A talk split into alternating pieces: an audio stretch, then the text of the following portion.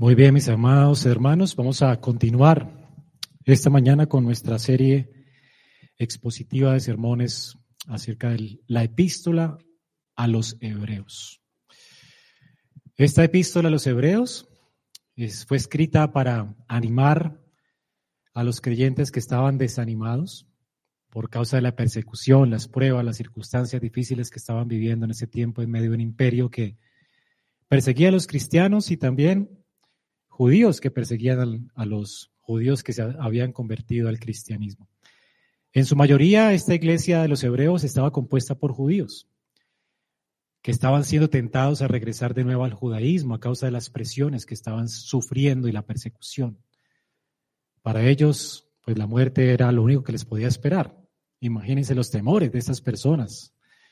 Temor a la muerte, temor a abandonar a sus familias y seguramente estaban siendo tentados a regresar a sus costumbres judías porque pues allí no había ninguna complicación. Tú podías en el imperio romano ser de cualquier religión menos cristiano. Porque el cristianismo es el único que proclama que solamente hay un camino para acercarnos a Dios. Él es el camino, la verdad y la vida. Es la única religión que proclama tener la verdad a Cristo nuestro Señor. Todo lo demás, verdad, es mentira. Solo Cristo es la verdad. Solamente en Él tenemos un camino al Padre. Y por eso el mensaje del Evangelio, el mensaje cristiano es tan odioso. En el mundo, en un mundo pluralista como el de Roma y como el nuestro el día de hoy. Hoy estamos viviendo así. Todo vale menos las ideas cristianas. Todo es tolerante menos los que dicen que conocen la verdad, conocen aquel que es la verdad. Y esto es lo que estaba pasando con estos hermanos. Muchos estaban siendo tentados a tirar la toalla. Y más por las presiones de la muerte. Todo un imperio estaba en contra de la iglesia. Pero hermanos, ya hemos visto a, través de la carta a los hebreos que este autor escribe este sermón precioso para animar a los creyentes a no tirar la toalla, no abandonar la fe. No vale la pena abandonar la fe. Y la forma en que lo hace es que animándoles a considerar a Cristo, Especialmente Él les habla de cómo Cristo es mejor. Abandonarlo a Él es perder toda esperanza. Él es el mejor profeta, el, la palabra final de Dios. Todos los profetas hablaron en parte. Él habló toda la palabra de Dios de manera completa.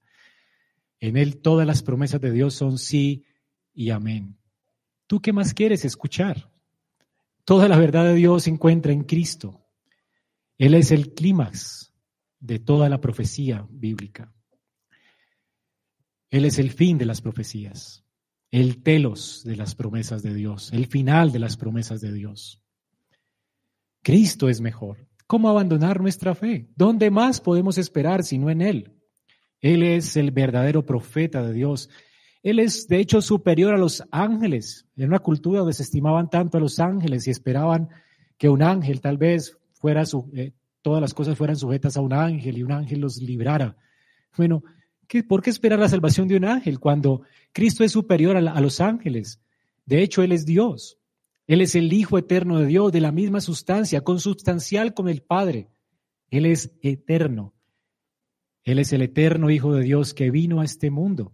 Fue humillado para morir por nuestros pecados. ¿En quién podemos esperar si en su humillación y en su humillación Él recibió de Dios todas las cosas a causa de su humillación perfecta y perfecta obediencia. De manera que todo fue puesto a los pies de Cristo. Todo es de Cristo. Aquel para quien y de quien son todas las cosas, puso a los pies de Cristo todo. Cristo. Él es pues superior a los ángeles. Y es lo que nos está diciendo el autor. ¿Por qué abandonar la fe? Si las promesas de Dios Adán se cumplieron en Cristo, Él es el segundo Adán. Y todo el dominio de las cosas creadas ha sido puesto bajo los pies de Cristo. ¿En dónde más podemos esperar sino en Él? De manera que en Cristo, hermanos, tenemos herencia eterna. Por causa de Él somos hijos de Dios, somos sus hermanos.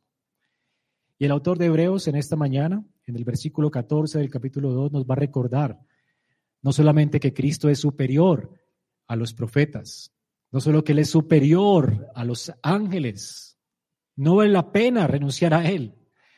pero también nos va a recordar que Él, además de ser ese pionero de nuestra salvación, el que nos abrió camino al Padre, por quien tenemos herencia y por quien podemos ser llamados hijos de Dios, Él nos ha dado una libertad completa. Jesús, hermanos, es el mejor libertador. Y es de lo que se trata nuestro texto, desde el versículo 14 al 18 de Hebreos 2. Jesús, el mejor libertador. Por medio de la encarnación de Cristo, Jesucristo, hermanos, vino a librarnos de la pena del pecado y del poder dominante del pecado. Tenemos un Salvador glorioso con nosotros. Vamos a descubrir esta mañana cómo Cristo, hermanos, es capaz de darnos libertad y esa seguridad que tanto anhelamos en medio de las aflicciones y las tentaciones. Él es poderoso para librarnos de la tentación, para guardarnos sin caída y presentarnos sin mancha delante de la gloria de Dios con alegría. Ese es nuestro mediador. Él nos ha dado libertad. Eso es una gran noticia para todos nosotros, que estamos lidiando con la tentación. Hoy vamos a bautizar a Lucas, el hijo de nuestro hermano John. Y para los padres que están aquí esta mañana y para John, debe ser esto muy esperanzador. Cristo es un gran libertador. Él es el gran libertador en quien podemos esperar. Por eso, por eso traemos a nuestros hijos a Él. Solo Él los puede librar. Solamente Cristo tiene la potestad de librar a nuestros hijos del poder de la muerte, del pecado en sus vidas. Esta semana escuchando una canción que está en inglés, de hecho la canta Andrew Peterson. Me encanta que él habla a su hijo pequeñito acerca de, o lo anima y entiende que él va a crecer y se va a hacer adulto y va a tener problemas. Y lo anima con estas palabras. Dice, cuando te miro, muchacho, yo puedo anticipar el camino que tienes por delante, puedo anticipar el amor, la tristeza, lugares radiantes, llenos de alegría, noches oscuras en las que despiertas en medio de una tormenta. Y yo quisiera ir contigo, pero yo no puedo seguirte. Un día nuestros hijos se van, ¿verdad? Y no podemos ir con ellos. ¿Qué va a hacer John? ¿Qué van a hacer ustedes como padres cuando sus hijos se vayan? No podemos ir con ellos. Por más aflicciones que ellos pasen, ellos ya van a tener que enfrentarlas solos. Y más si tienen un hogar, ¿verdad? Ni modo de meternos ya. ¿Qué vas a hacer como padre? ¿Cuál es el mejor consejo para nosotros, eh, para nuestros hijos? Dice el autor de la canción, Peter. Así que buscas, busca las sendas antiguas. Mantente en las sendas antiguas y encontrarás el camino. Tu primer beso, tu primer amor. La primera vez que te das cuenta de que no eres suficiente y no habrá nadie que te abrace. ¿Qué vas a hacer? Busca, busca las sendas antiguas. Aférrate a ese viejo madero. ¿Qué van a hacer nuestros hijos? Solamente aferrarse a Cristo. Cuando ellos se sientan insuficientes para batallar contra la tentación y el pecado, cuando se encuentren solos en este mundo lidiando con Satanás, el mundo, su propio corazón, ¿qué van a hacer ellos? El único consejo para nuestros hijos es que se aferren a Cristo. Él es el mejor, el mejor libertador. Él sabrá librarnos. Y él dice, termina la canción diciendo, espera allí en la cruz, muchacho, en ese madero. Hagas lo que hagas, con la esperanza puesta allí, y encontrarás el camino a casa. Hermanos amados, un día tus hijos van a crecer. Tú mismo te enfrentarás a la, tentación y encontrarás que eres insuficiente. Hay presiones sobre nuestra vida que van a intentar aplastarnos. ¿Qué vas a hacer? Solamente Cristo puede ayudarnos. Él es un gran libertador. Vamos a leer junto la palabra de Dios. Hebreos 2, del 14 al 18.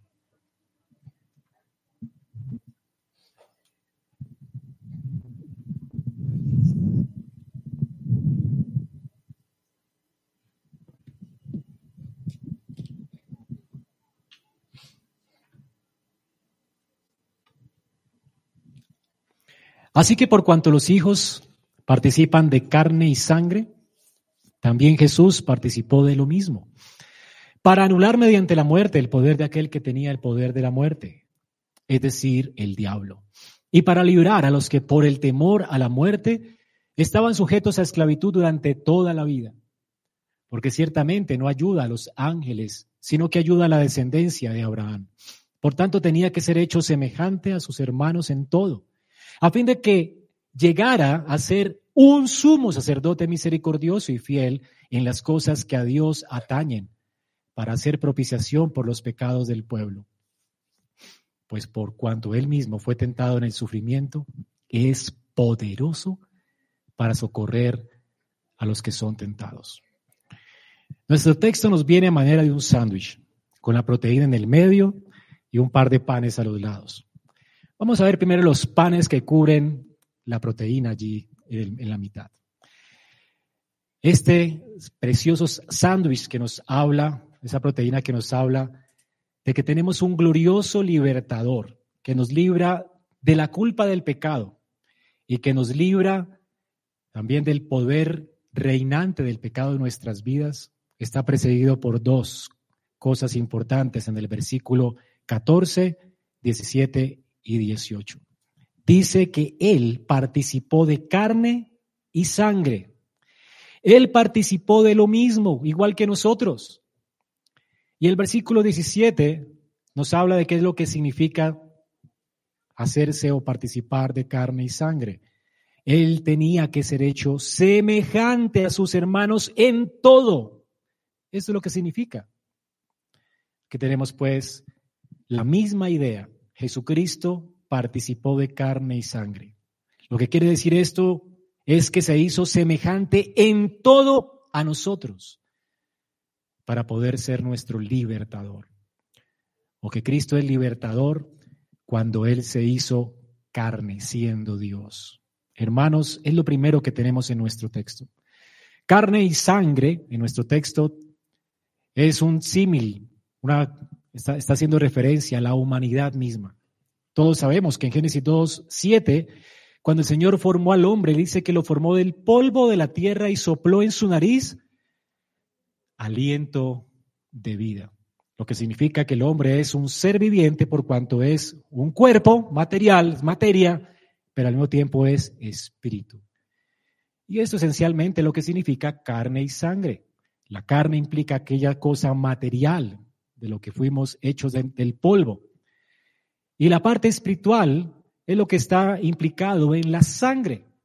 Saben que el autor de Hebreos después va a presentar la sangre como aquella que representa la vida de un animal que es ofrecido por nuestros pecados. O sea que no somos salvos precisamente por la sangre de Cristo, sino porque Cristo entregó su vida por nosotros, su vida a cambio de la nuestra. La sangre pues encierra todo el concepto de la vida misma, de la, de la vida esencial. Somos espíritus, estamos vivos y estamos vivos en esta carne y es lo que nos hace seres humanos. De hecho, no seríamos humanos si no tuviéramos esta, estas dos cosas, sangre y carne. Somos cuerpo y somos espíritu.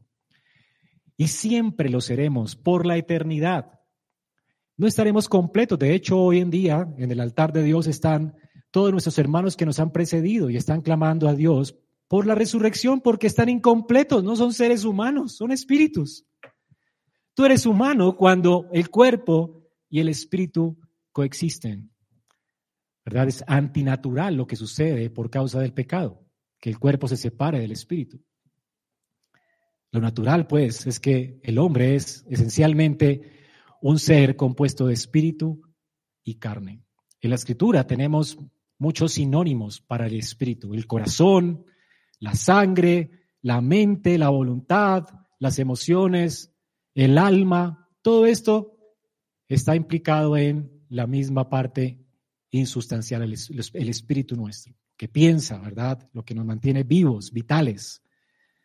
Sin el espíritu, el cuerpo no está vivo, la sangre no corre. O sea que la sangre representa esta parte espiritual.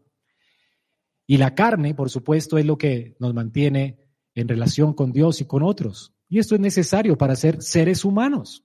Usted es un ser humano porque tiene carne y sangre. Cuando Simón Pedro le dice a Jesús, tú eres el Cristo, el Hijo del Dios viviente, Jesús le dijo, Simón, hijo de Jonás, esto no te le reveló sangre ni carne. O sea, eso no se le ocurrió a un ser humano. Es lo que le está diciendo. Es una forma hebraica de decir una persona, un ser humano. ¿Qué quiere decir pues lo que estamos leyendo en el versículo 14? Que así nosotros, todos nosotros participamos de carne y sangre, Jesucristo también participó de lo mismo. Él se hizo qué? Un ser humano.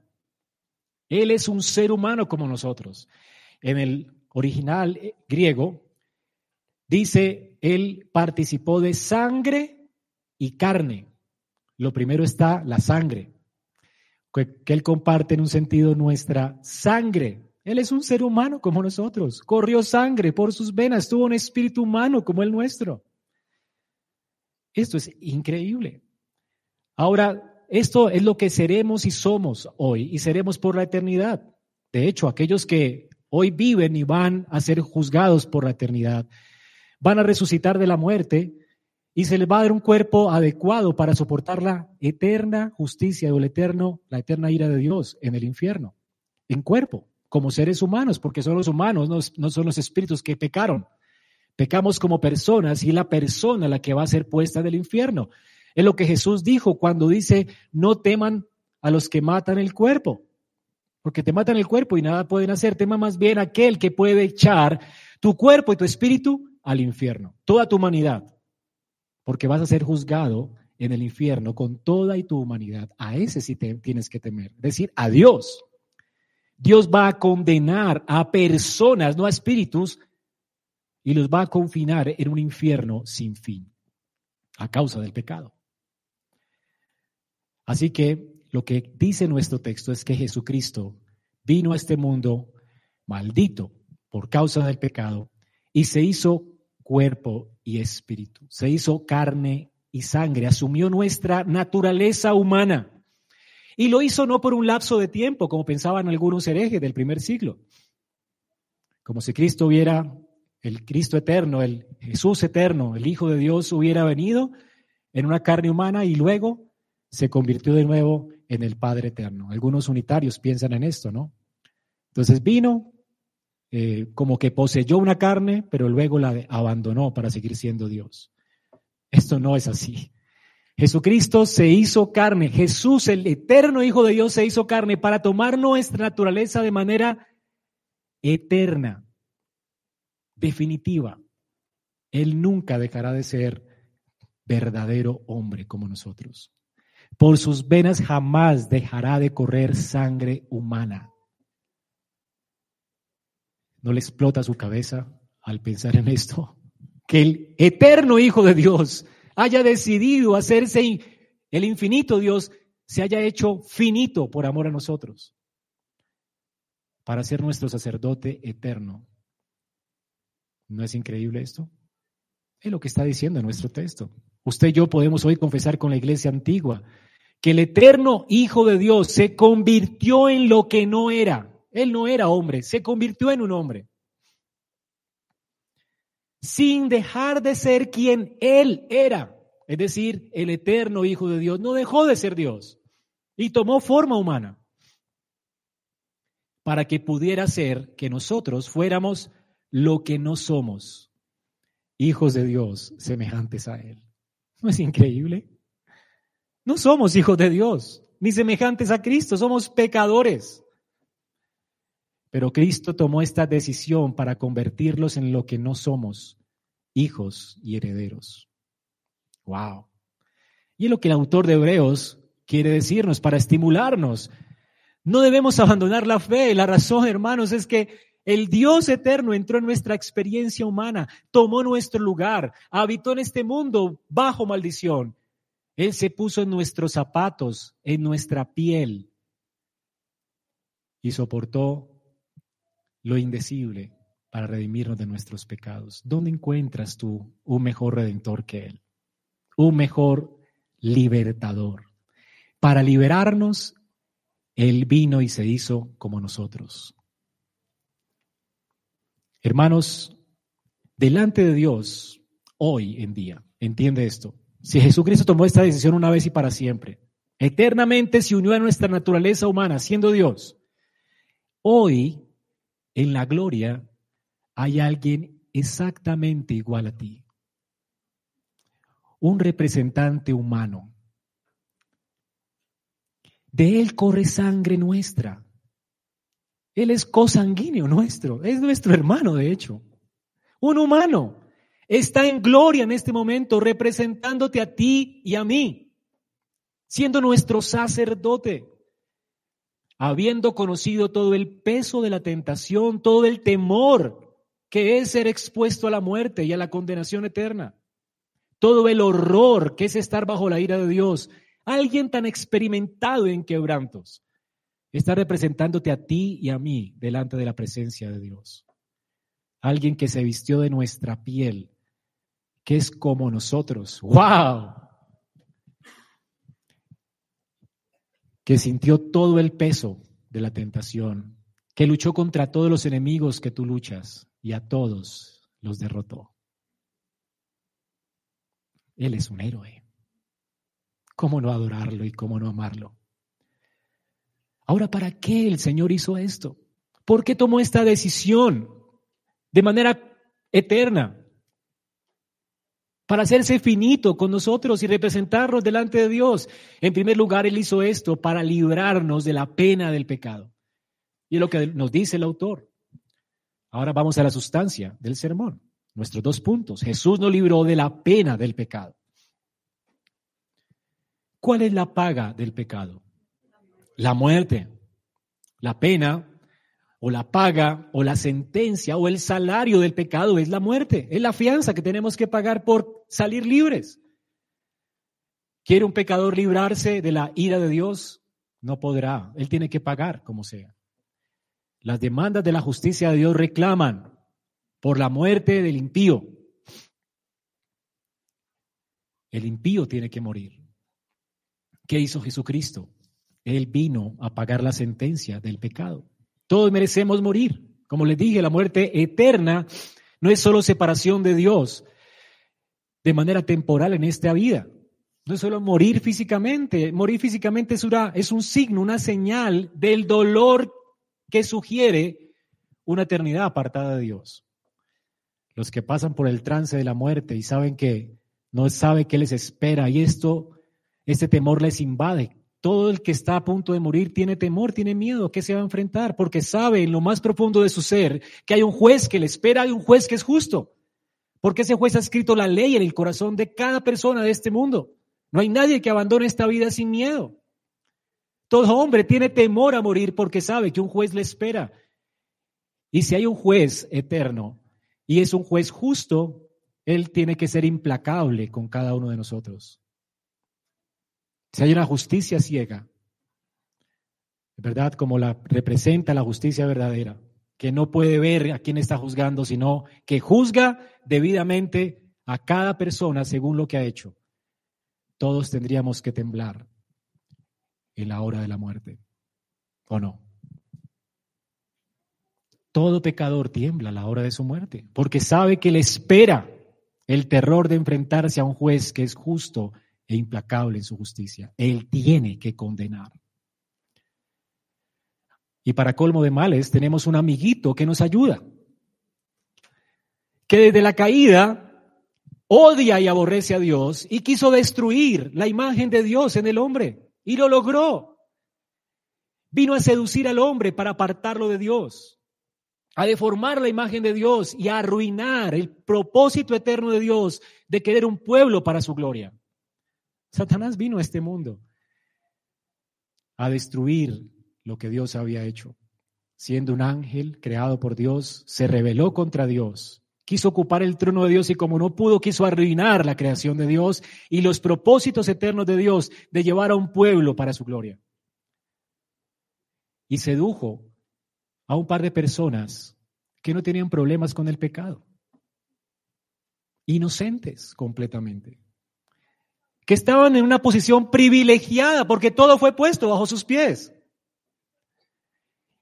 Y lo sedujo de tal manera, con tal peso fue la tentación de Satanás hacia Adán y Eva, que Adán y Eva sucumbieron ante la tentación, no pudieron resistirla. ¿Quién puede resistirse a la idea de poder ser como Dios? ¿Quién puede resistirse a la idea no solamente de tener todo bajo los pies, sino de gobernar y señorear sobre Dios mismo? Ser coigual a Dios. Adán y Eva no pudieron resistir esto y se creyeron la mentira. Y Satanás se ríe y los destruyó y los mató. Y desde allí Satanás tiene el imperio de la muerte. Y entonces, delante de la presencia misma de Dios, Satanás está esperando que tú comparezcas ante el tribunal divino. Y en Zacarías presentan a Satanás como el acusador de nuestras almas. Zacarías ve en visión al sumo sacerdote Josué, que de hecho era un pecador como nosotros, manchado por causa del pecado. Dice que delante de él estaba el ángel del Señor y también Satanás. Y Satanás estaba a su derecha. ¿Y saben para qué? Para acusarlo. Con todo lo que había hecho Josué. Y sí que tenía razón. Aquí, mira Dios, todo lo que él hizo. ¿Verdad? Le hice las propuestas y en todas cayó. Josué es un perverso. Así que, ¿qué está esperando Satanás? El implacable juicio de Dios sobre un pecador. Él se regocija en la muerte de los pecadores. Satanás no quiere compartir, ver, no quiere estar solo en el infierno. Él va a sufrir del infierno, no hay un yin y un yang, ¿verdad? Él también va a ser juzgado igual. Pero Él se convirtió en nuestro acusador delante de la presencia de Dios y Dios se lo permitió. Así que aquí está el fiscal, el juez justo, listo para sentenciar a Josué. Él está listo. Dios siempre está listo para ejecutar justicia. Pero delante de Josué también estaba el ángel del Señor. Jesucristo preencarnado anticipando lo que él haría por Josué y por cada uno de los que están aquí. ¿Qué hizo Cristo? ¿Por qué fue necesaria su humillación y que el Hijo de Dios se hiciera carne? Hermanos, Satanás, aunque quiera matarnos, él es homicida desde el principio. Él causó el tropiezo y trajo muerte a este mundo a causa del pecado del hombre. Siempre ha deseado deshacerse de las cosas de Dios. Es un enemigo de Dios nos amedranta con la muerte para someternos a esclavitud. Es lo que dice nuestro texto. Él tiene el imperio del terror. Nos asusta con la idea de que enfrentaremos un día a un juez implacable y tiene toda la razón porque lo enfrentaremos. Lo peor es que tiene razón. Y se regocija. Él ha sido homicida, dice el Señor desde el principio. Pero ¿qué hizo el ángel del Señor delante de Josué? ¿Cómo habló él delante de Dios? Quítenle esas vestiduras viles y pónganle vestiduras de gala a Josué. Pónganle mis vestiduras. Voy a revestir a este hombre de mi justicia. ¿Y dónde está la justicia de Dios? Ese ángel de Jehová decidió un día venir a este mundo, a hacerse hombre para llevar la sentencia y la culpa de nuestros pecados.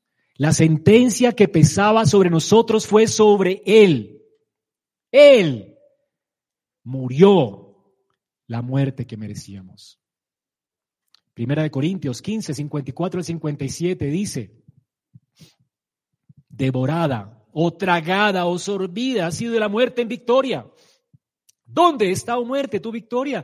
¿Dónde, oh sepulcro, tu aguijón? El aguijón de la muerte es el pecado y el poder del pecado es la ley, pero gracias a Dios que nos da la victoria por medio de nuestro Señor Jesucristo. ¿Sabe de qué te libró Cristo? De la sentencia, de la pena del pecado. Él murió para librarte de eso. Amados, no hay que tener temor a la muerte. Cristo sufrió la pena que merecíamos nosotros, la sentencia que pesaba sobre nosotros sobre mí, sobre ti, fue sobre Cristo en la cruz del Calvario. Y cuando resucitó de la muerte, Él venció la muerte en su resurrección. De manera que no hay condenación para el que está en Cristo. A nadie se le puede condenar dos veces. Él ya pagó. No hay condenación si tú confías en Él. Sería injusto Dios. El juez implacable sería injusto si nos condenara habiendo confiado en Cristo. Porque Él no escatimó a su Hijo, Él fue implacable con su Hijo. Él fue implacable. Dice la Biblia que él no escatimó la vida de su hijo. Lo entregó, derramó toda la sentencia, lo mató en la cruz del Calvario. Toda su ira fue sobre él. Si no perdonó al hijo, ¿tú crees que no te perdonará a ti si confías en el hijo? No. No hay condenación para el que está en Cristo. Cristo te ha librado del poder de la muerte. Tú no tienes que temer morir, hermano, porque la muerte tuya no es más que una promoción a la gloria. Una vez abandones esta vida, lo primero que se abrirán tus ojos será en la resurrección de los muertos. Y lo primero que verás en tu espíritu será Dios en gloria y esperarás. Tu cuerpo esperará dormido hasta la resurrección, porque la muerte fue tragada por la victoria de Cristo en la cruz del Calvario. Él triunfó sobre la muerte muriendo. Ya la muerte no es la sentencia, no es una sentencia para aquel que confía en Cristo. Ya Él pagó el salario. Él deshizo de nosotros ese lastre para que no temamos ni nos sometamos a las insinuaciones de Satanás. Es lo que nos dice el texto.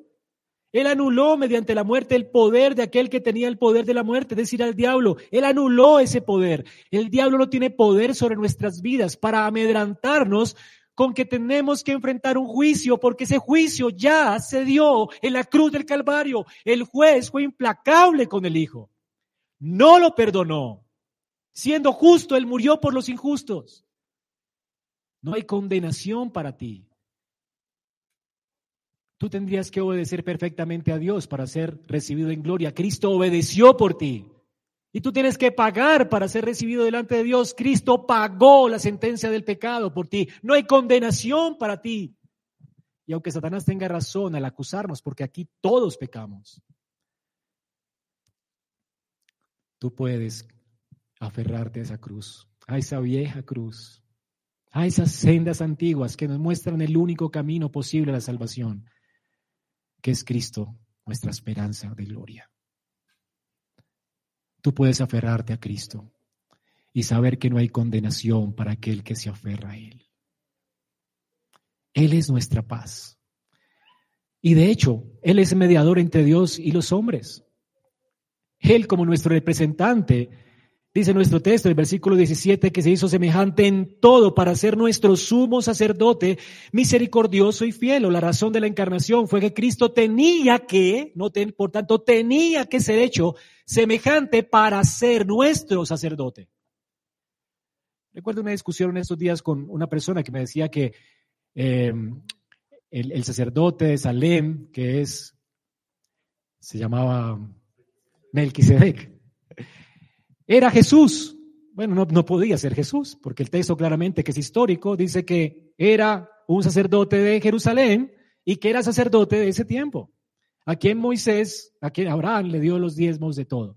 No podía ser Jesús de ninguna manera.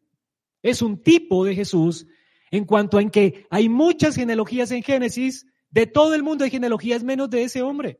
Salió de la nada. ¿De dónde apareció? Es en ese sentido que el autor o Pablo dice que, bueno, más bien el autor de Hebreos, dice que él se parece a Jesús en ese sentido. No tiene genealogía y sin embargo se reconoce como un rey y como un sacerdote. ¿De dónde salió? No sabemos, pero es un tipo de Cristo, un tipo, una sombra. No podía ser Cristo porque era necesario, Cristo tenía, versículo 17, que ser hecho semejante a nosotros para poder ser nuestro sacerdote. Cristo fue nuestro sacerdote, no en el tiempo de Abraham, fue nuestro sacerdote en la encarnación, cuando Él tomó nuestra piel, se hizo semejante a ti y a mí. Ese día Jesucristo se hizo nuestro sacerdote, que nos representa delante de Dios y que presenta una ofrenda, su propia sangre, su ofrenda por el pecado delante de Dios, para presentarnos limpios y sin mancha delante de Dios. Tenía que ser así. Y tenía que ser así, hermanos, porque solamente hay un mediador entre Dios y los hombres. Y primera Timoteo dice que el único mediador entre Dios y los hombres, en el capítulo 2.5 de primera Timoteo dice que es Cristo Jesús, hombre. o que el mediador tenía que ser hombre, tenía que ser hombre. No podía ser de otra manera.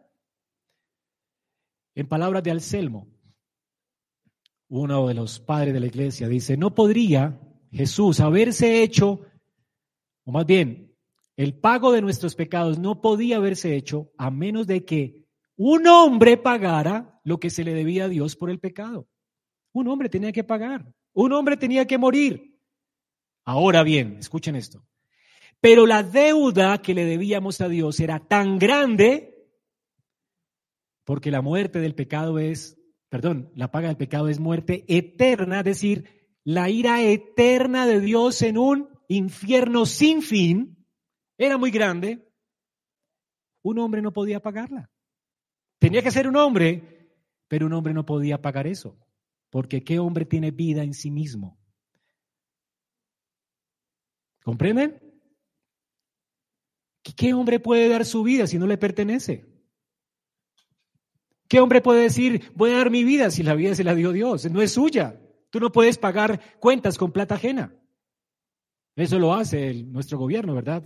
Es generoso con plata nuestra. Pero hermanos, tú no puedes ser generoso con plata ajena. Eso sería injusticia, robo. Tenía que ser un hombre, pero que tenía que ser alguien también que tuviera vida en sí mismo.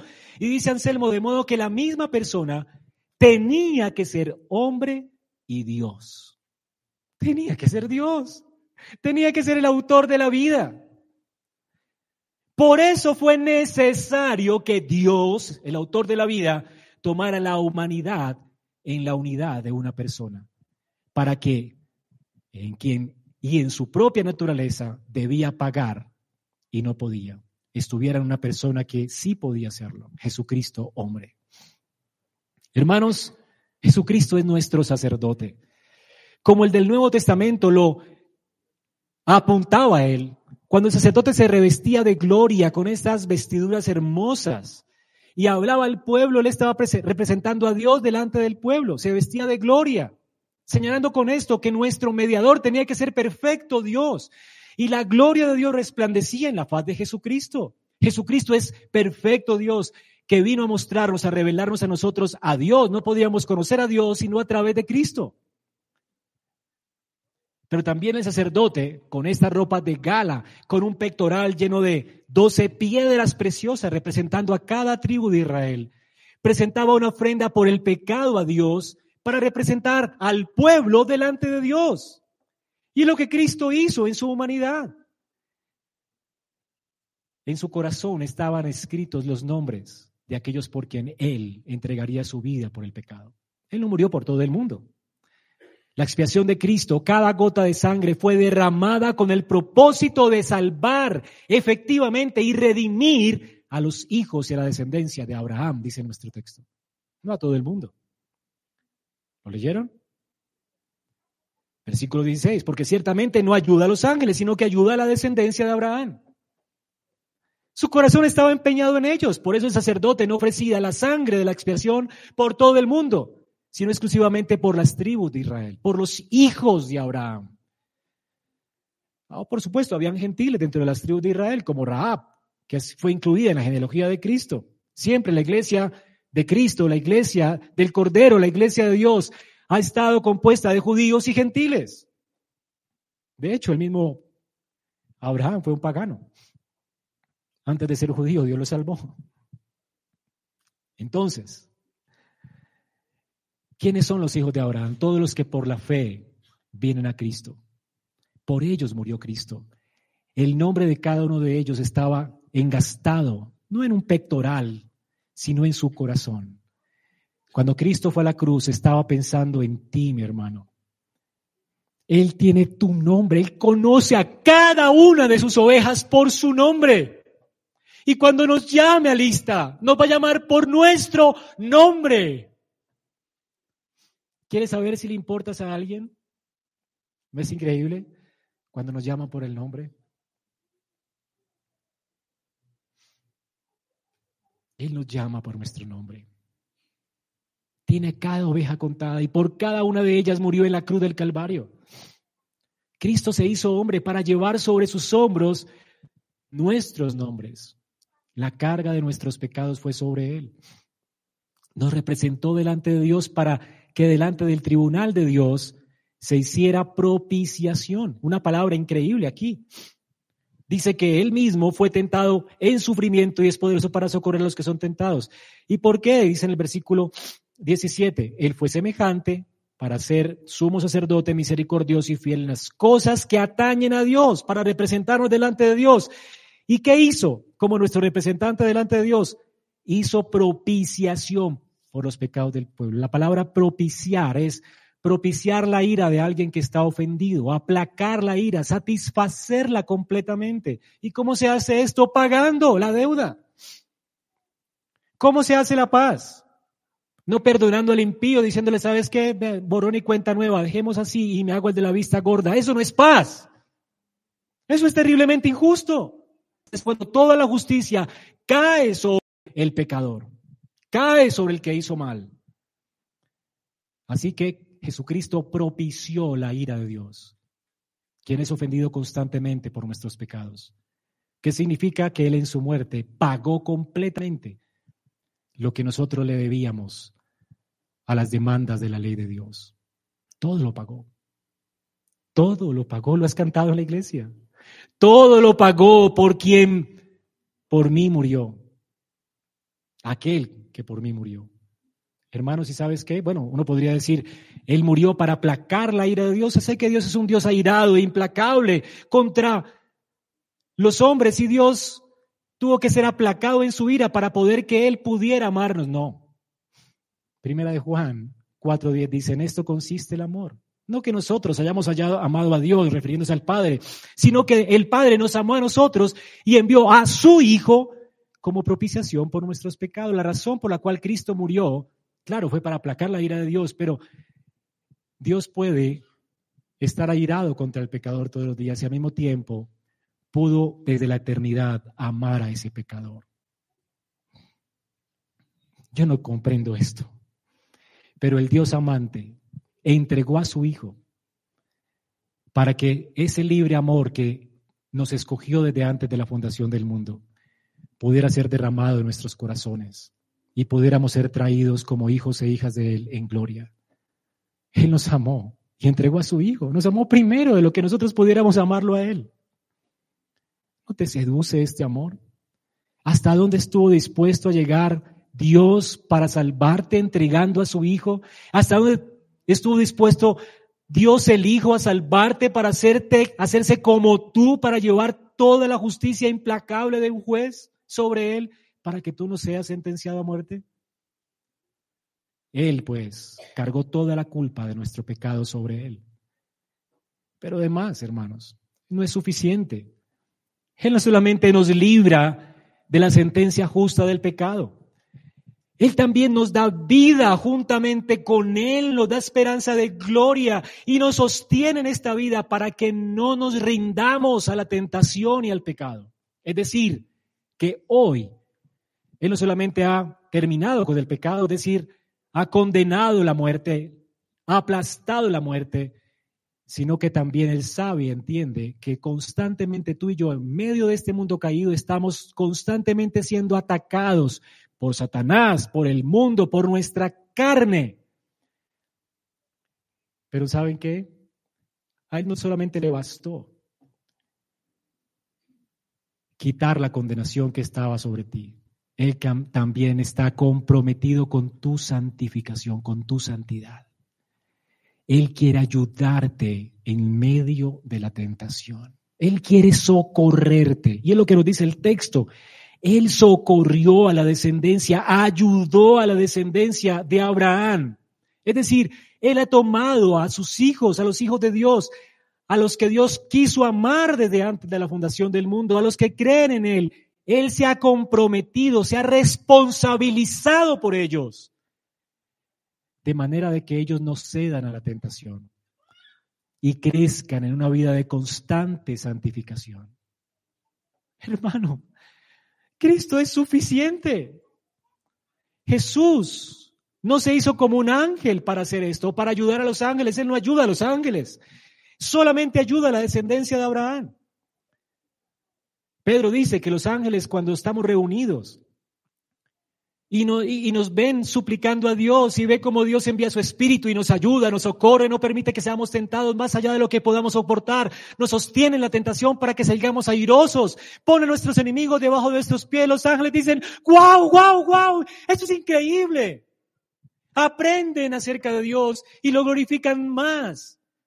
Nunca Dios hizo esto por ellos. ¿Cómo es posible que este Dios lo haga por nosotros?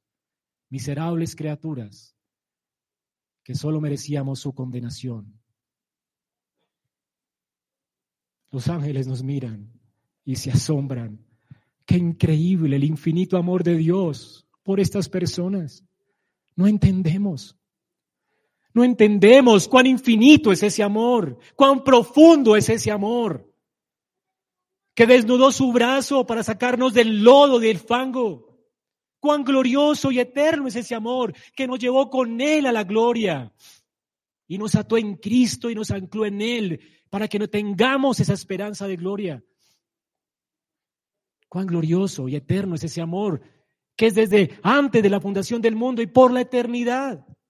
Nada nos podrá separar de ese amor. Y los ángeles dicen, wow, Dios nunca los ayudó a ellos. Nunca hizo Dios esto, no hace esto, no ayuda a personas dignas como los ángeles.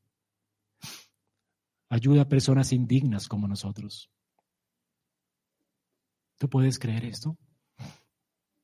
Que Dios se haya metido en tu piel para ayudarte. Ahora tú podrías decir, pero bueno, eso de que me puede ayudar, que Él puede realmente simpatizar conmigo, ¿cómo Él puede simpatizar conmigo si él nunca ha pecado? Él no entiende lo que es pecar. Él no entiende, él no entiende, no me entiende cuando yo no puedo dejar este pecado, él no puede comprenderme, porque él nunca pecó. Es todo lo contrario, ¿sabías? Él te puede ayudar, te puede salvar y puede lidiar y te entiende. Y la razón por la que te entiende no es porque pecó, sino porque todo el peso de la tentación la soportó. Te lo ilustro. Vas al hospital más famoso del mundo y te ofrecen un par de cirujanos para tu operación. Estás muy mal, vas a morir. Y solamente esos dos hombres te pueden ayudar. Y te dicen, mira, estos dos, el fulano y el fulano, ellos son los mejores expertos en esa operación, te pueden salvar la vida. Ahora puedes elegir, ambos son expertos, buenísimos, son los, los únicos en el mundo. Uno de ellos lleva 35 años y jamás se le ha muerto a alguien. Nunca se le ha muerto a nadie en el quirófano y todos salen sanos de aquí. El otro, bueno, él es buenísimo, pero unas 30 personas se han muerto en el quirófano. No ha tenido tanto éxito, pero es bueno. Él conoce la enfermedad, él conoce lo que es sentir porque hasta él mismo la ha sufrido. ¿A quién le confiarías tu vida? Al primero, ¿cierto? Y de fundas. Ni de funda le confiaré mi vida a alguien que ha sucumbido, que ha fracasado. Yo quiero a alguien, le quiero confiar mi vida a alguien que ha vencido. Tú puedes confiar en Cristo porque toda la presión que tú soportas la soportó y nunca fue aplastado por ella. Nunca. Tú eres aplastado, Él no. ¿Será que no te puede ayudar para que no seas aplastado? Claro que sí, Él tiene las mejores ideas. Él tiene el poder y la fuerza necesarias para que no sucumbas ante la tentación y el pecado. Solo Cristo te puede ayudar. Y para eso se hizo hombre. Para compadecerte de ti, para comprenderte. El que cae en pecado, todo el que cae en pecado, siempre es una persona que cede ante su último intento. No pudo más, la presión le ganó. Puede tener todas las excusas, es que era demasiado, la oferta era increíble, es que era muy demasiado bonita, es que era muy guapo, pero todo nos aplastó, no pudimos soportarlo. Jesucristo conoce todo eso, todas esas tentaciones. ¿Crees que Él no tuvo toda la intensidad de la tentación sobre Él? ¿Crees que no pasaron mujeres hermosas delante de sus ojos? ¿Crees que no se le ofreció el mundo entero para ser puesto bajo sus pies? ¿No atacó Jesús y, los, y no atacó el diablo a Jesús y lo sedujo? Y atacó aún su misma divinidad diciendo que podía calmar su hambre convirtiendo piedras en pan. ¿Lo podía hacer Jesús? Claro que sí, él sufrió todo el embate de la tentación. Y como hombre, nunca se dio a ella. Nunca. De manera que él puede compadecerse de ti. Él te entiende. Él sabe lo aplastante que es el temor a la muerte, porque la sufrió en carne propia al punto de que sus, su sudor se convirtió como en gotas de sangre a causa del estrés que suponía enfrentarse al tribunal implacable de la justicia de Dios. Él sabía que Dios no tendría compasión de él.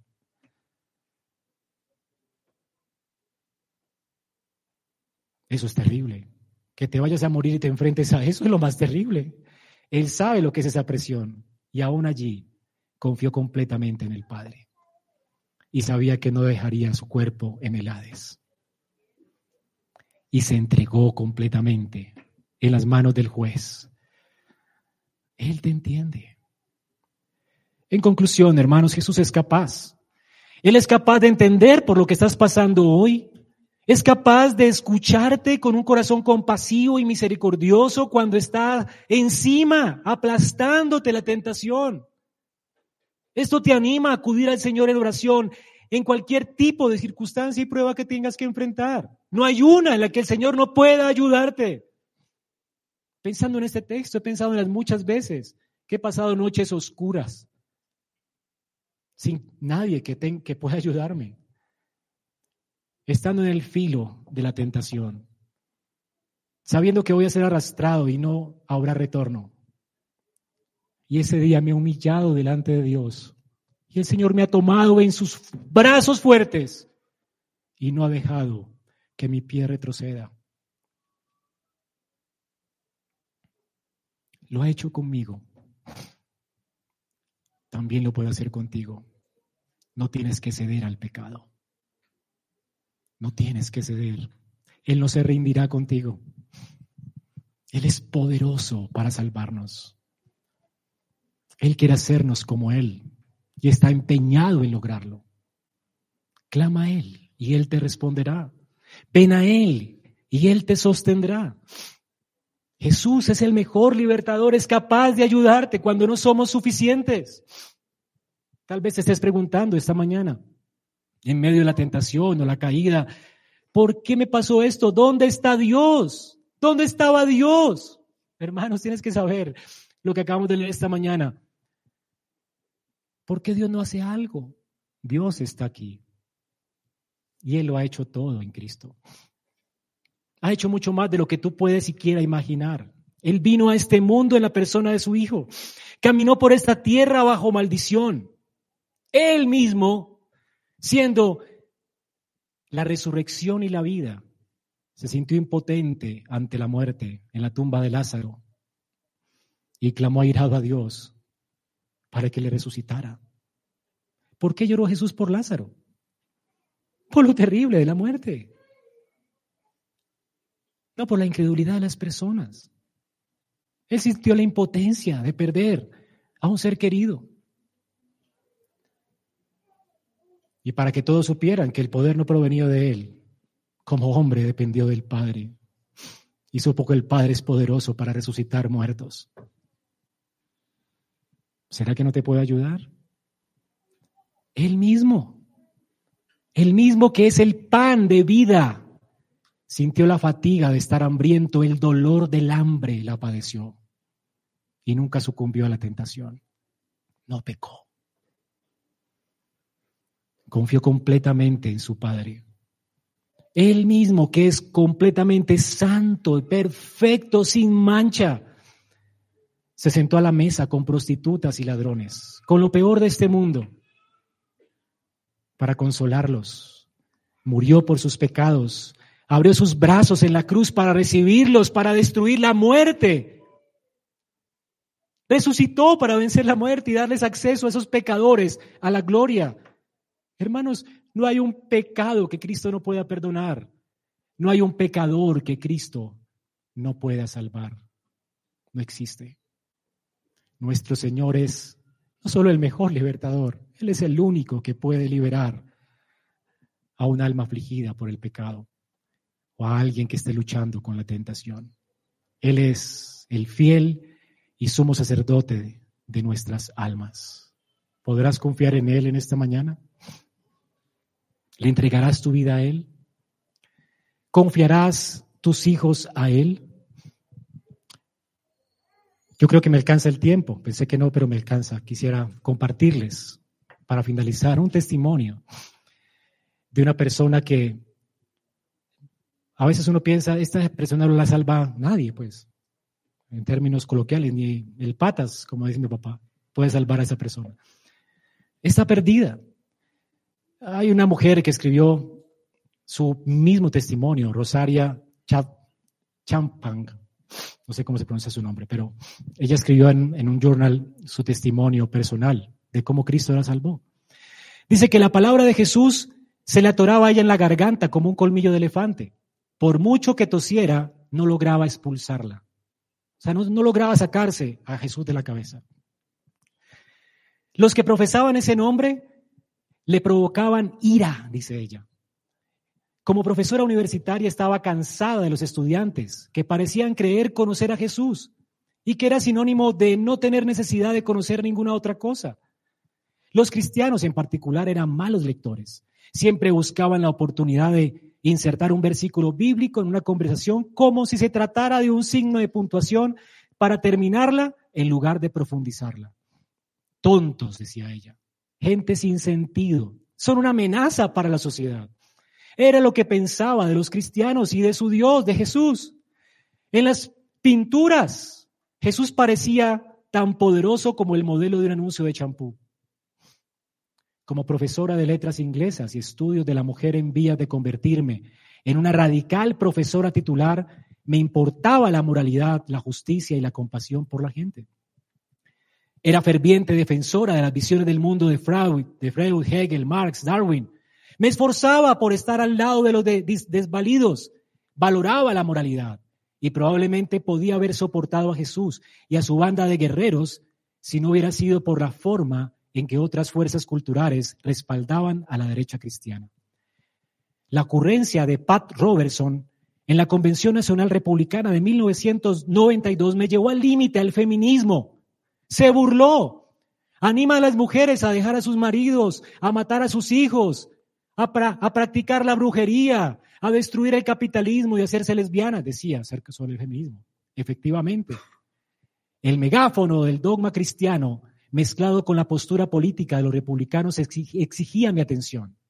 Tras la publicación del libro, con el que gané mi puesto como profesora titular, en respuesta a este hombre, utilicé esta posición para apoyar las previsibles lealtades de una profesora lesbiana de izquierda.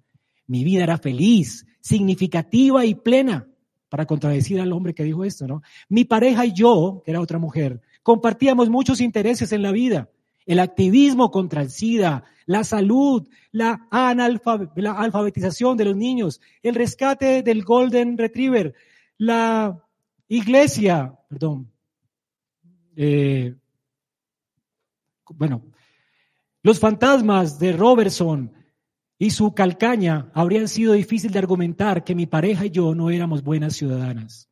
La comunidad LGTB, como nosotras, valoraba la hospitalidad, y la aplicaba con habilidad, sacrificio e integridad. Empecé a hacer investigación académica sobre la derecha religiosa y su política de odio contra los homosexuales como yo. Para ello necesitaría leer el único libro que en mi opinión había desviado a tanta gente, la Biblia. Mientras buscaba algún erudito de la Biblia que me ayudara en mi investigación, lancé mi primer ataque a lo que yo llamaba la impía Trinidad de Jesús, la política republicana y el patriarcado. Lo hice escribiendo un artículo en el periódico local acerca de la organización cristiana evangélica.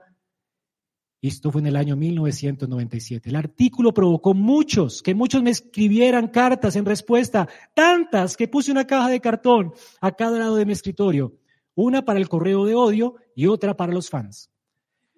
Por una carta, pero una carta que recibí desafió mi sistema de archivos. No estaban en contra ni a favor. Era una carta de un pastor de una iglesia presbiteriana reformada de Nueva York. una carta amable pero inquisitiva. En ella, el pastor Ken Smith me animaba a explorar el tipo de preguntas que admiro. ¿Cómo tú has llegado a interpretaciones como las que tienes?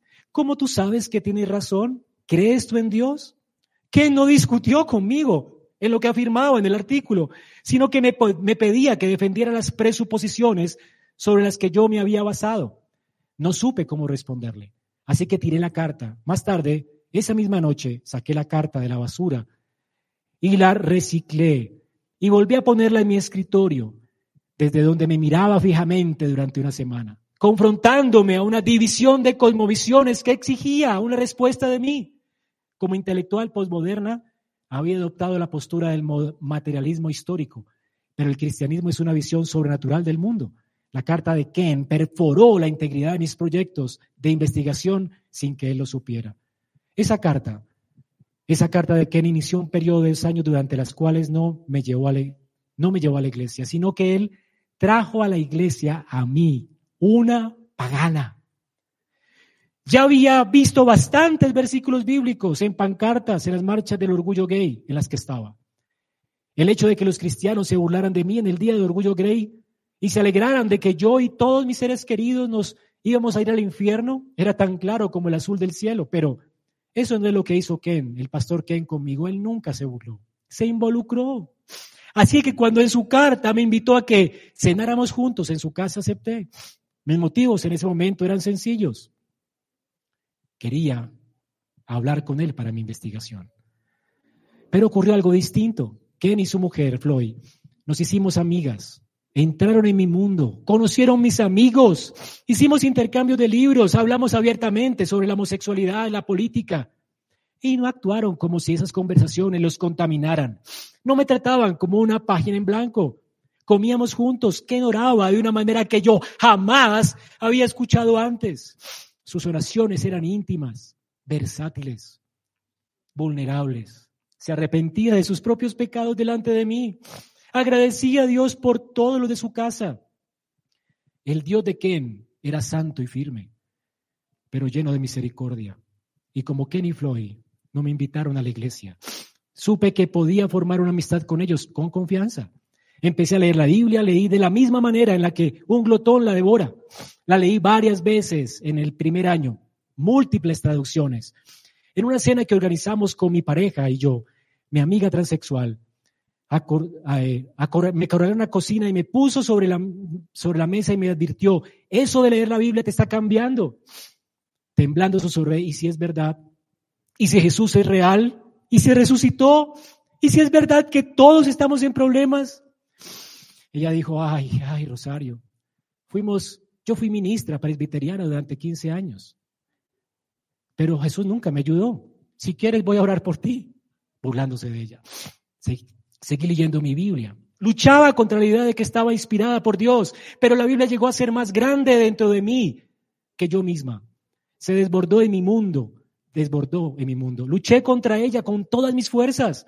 Entonces un domingo por la mañana me levanté de la cama de mi amante lesbiana y una hora más tarde me senté en una banca de la iglesia presbiteriana reformada, sabiendo que llamaría mi atención por mi varonil corte de pelo. Recordé a mí misma que había venido a encontrarme con Dios y no a encajar allí. La imagen que inundó mi mente, en la que me veía a mí y a todos los que amaba sufriendo del infierno, vomitaba en mi conciencia y me prensaba con sus dientes. Luché con todo lo que tenía. Yo no quería esto, no lo pedí, calculé los costos, no me gustó el resultado al otro lado del signo del igual. Pero las promesas de Dios llegaron a mi mundo como un conjunto de olas. Un día, Ken predicó sobre Juan 7, 17. Si alguno está dispuesto a hacer la voluntad de Dios, va a saber que mi enseñanza es de Dios y no estoy hablando por mí mismo. Ese versículo expulsó las arenas movedizas en las que mis pieles resbalaban. Yo era una pensadora. Me pagaban por leer libros y por escribir. Esperaba que en todas las áreas de mi vida el entendimiento viniera primero antes que obedecer. Quería que Dios me hiciera entender en mis términos para que yo pudiera dejar la homosexualidad y entenderla como pecado. Yo quería ser juez, no el ser juzgada. pero el versículo prometía comprensión después de la obediencia. Luché con la pregunta. ¿Realmente quería entender la homosexualidad desde el punto de vista de Dios o solo quería discutir con Dios? Esa noche oré que Dios me diera la voluntad de obedecer antes de entender. Oré durante mucho tiempo y llegó. Cuando miré en el espejo, me veía igual. Pero cuando miré dentro de mi corazón a través del lente de la Biblia, me pregunté, ¿soy lesbiana? ¿O todo esto ha sido un caso de identidad equivocado? Si Jesús puede partir el mundo en pedazos y separar la médula de mi alma, ¿podría ser prevalecer mi verdadera identidad? ¿Quién soy? ¿Qué quiere que Dios, qué quiere Dios que yo sea? Entonces me acerqué a Jesús desnuda, con las manos abiertas, y en esta guerra de visiones del mundo, el pastor Ken estaba allí. Floyd estaba allí. La iglesia que había estado orando por mí durante años estaba allí. Jesús triunfó. Y yo era un desastre. Mi conversión trajo consigo un caos.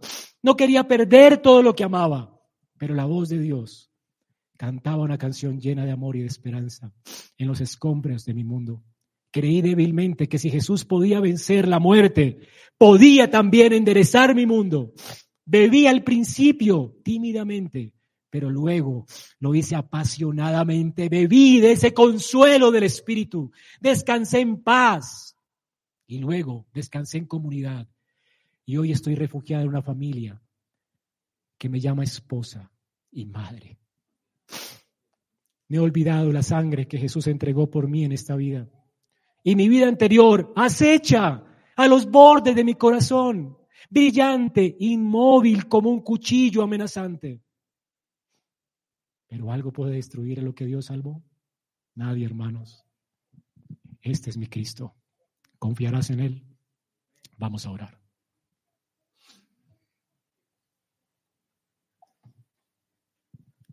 Señor, gracias por ser un poderoso Salvador para grandes pecadores. A ti sea la gloria en esta iglesia Ruego que vengas y salves hoy. Traigas salvación a los que no te conocen y esperanza a mis hermanos que están lidiando con la lucha del pecado. Que puedan ver que tú eres poderoso para librarlo de la tentación. Que no hay tentación que podamos librar de la cual tú no nos des fuerza y fortaleza para soportarla. Gracias, Señor, por esta esperanza. Oramos en Cristo Jesús. Amén.